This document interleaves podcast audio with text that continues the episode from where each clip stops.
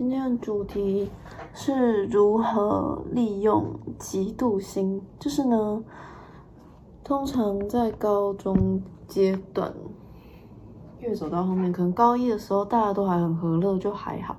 那到了高二或高三，就会开始有比较心态。我觉得，哦天呐，为什么他成绩这么好？为什么他那么瘦、那么漂亮？或者是为什么他人缘那么好？比来比去就会造成自己的自卑感。我们不可能当个圣人，就是随时都为别人的成就感到开心。所以呢，面对嫉妒心，我们应该用转弯的方式，让嫉妒心成为一个助力。就是有人遇到不如意的事情，会化悲愤为力量；但有些人却只会化悲愤为重量。举我自己的例子好了，我在国三升高一的时候是个胖子。我身高一百五十九公分，体重五十六公斤，是那时候是个满脸烂痘，一个一个小胖子，呃，大胖子随便。我下定决心变瘦、减重、减肥的动力呢，是我非常嫉妒隔壁班的一个女生，她腰那么细，腿那么细那么长，她跟我一样高，然后腿又细又长，皮肤又白又漂亮。那时候就是看他跟每个人都处得很好，觉得哦天啊，人缘那么好，长那么漂亮，真的很生气。然后呢，结合了自卑与嫉妒呢，我就发愤图强，每天运动三十分钟，高强度那种，会全身战斗的那种核心肌群运动。然后慢跑也是一次跑一小时，呃四十分钟起跳，就是大概六公里左右。那这样持续了半年，就很明显，体重从五六变成四九这样子。那身高也从一五九变成了一六四，算是一个还差强人意，还算满意的。这种嫉妒心理呢，其实是可以帮助人变强。只要你善用这个嫉妒的心理，你只要在觉得自己很烂的时候，你想想那个比你好看的人，比你瘦，比你白，比你高，然后人缘比你好。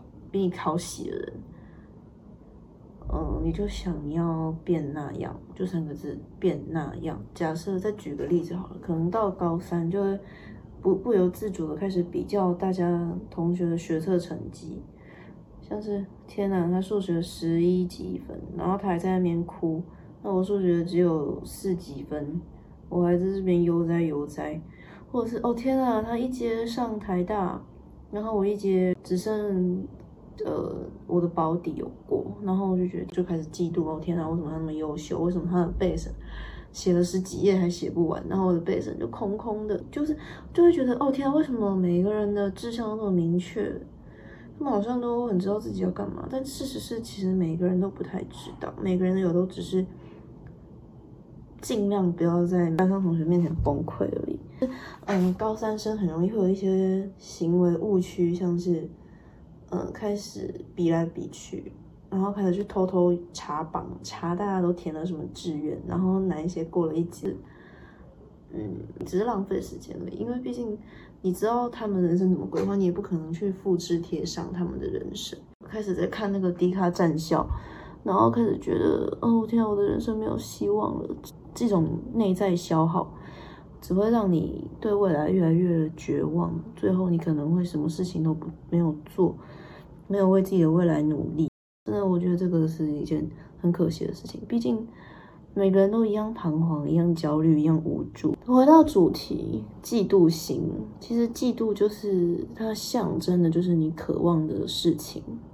你所谓的成功人生，其实就藏在你的嫉妒里面。就假如这个人很优秀，但你一点都不嫉妒他，就表示他的人生并不是你向往的。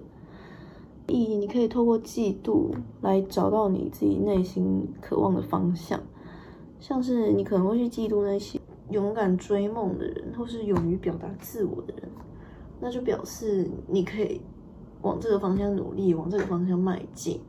对啊，所以意思就是你的嫉妒其实就是你的渴望，你的心之所向，你前进的动力，表示你知道自己要的是什么。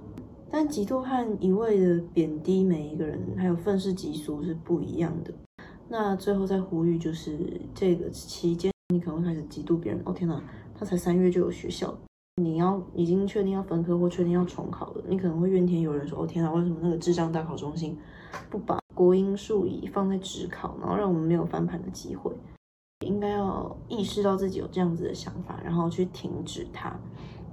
再就是，如果已经出现了严重的认知障碍、记忆力下降，然后就生活受到心情严重的影响。